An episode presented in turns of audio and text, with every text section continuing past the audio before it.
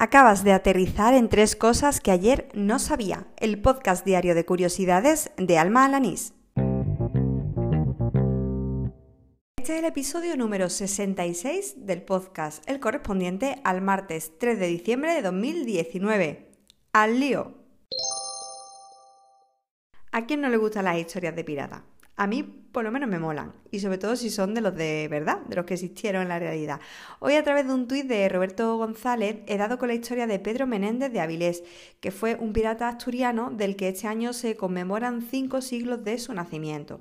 Menéndez de Avilés fue corsario de Carlos I y comandante ya en el reinado de Felipe II comandante de la Armada. Uno de los episodios de su vida más conocidos fue cuando en 1565 se topa con la Armada francesa en la bahía del río San Juan, en Florida.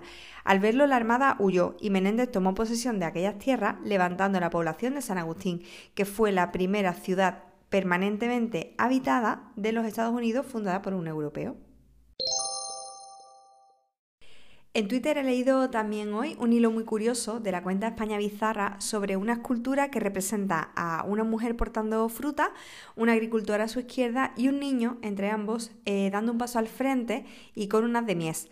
Resulta que esta misma escultura está en Madrid, en un pueblo de Segovia que se llama Ayllón, en Córdoba, en Zamora, en Poleniño, en Valencia, en Zaragoza, en Huesca. Bueno, es esta escultura tan replicada es obra del murciano José Carrillero Gil la empresa de tractores John Deere la adquirió en el año 1972 y encargó no se sabe cuántas copias en bronce a la fundición Eduardo Capa.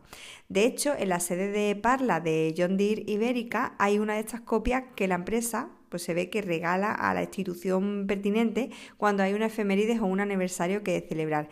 Dejo el enlace al hilo en las notas del programa donde se ve la escultura en cuestión y se da más detalle de esta historia tan curiosa.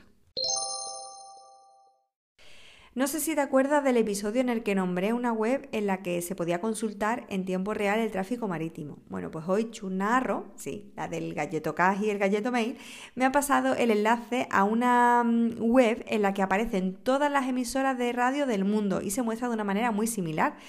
Eh, se presenta de hecho de una forma muy intuitiva, al estilo Google Earth, en donde puedes ir dando zoom sobre una zona en concreto para ver las emisoras. Cuando ya has seleccionado una ciudad o una área geográfica, pues te aparecen a la derecha un listado de todas las emisoras que se puede oír en ese lugar y si pulsas en el nombre de una de ellas, pues puedes oír su señal en directo. A mí me parece un recurso súper útil, sobre todo si te gusta mucho la radio, así que por supuesto que dejaré el enlace a esta web en las notas de hoy.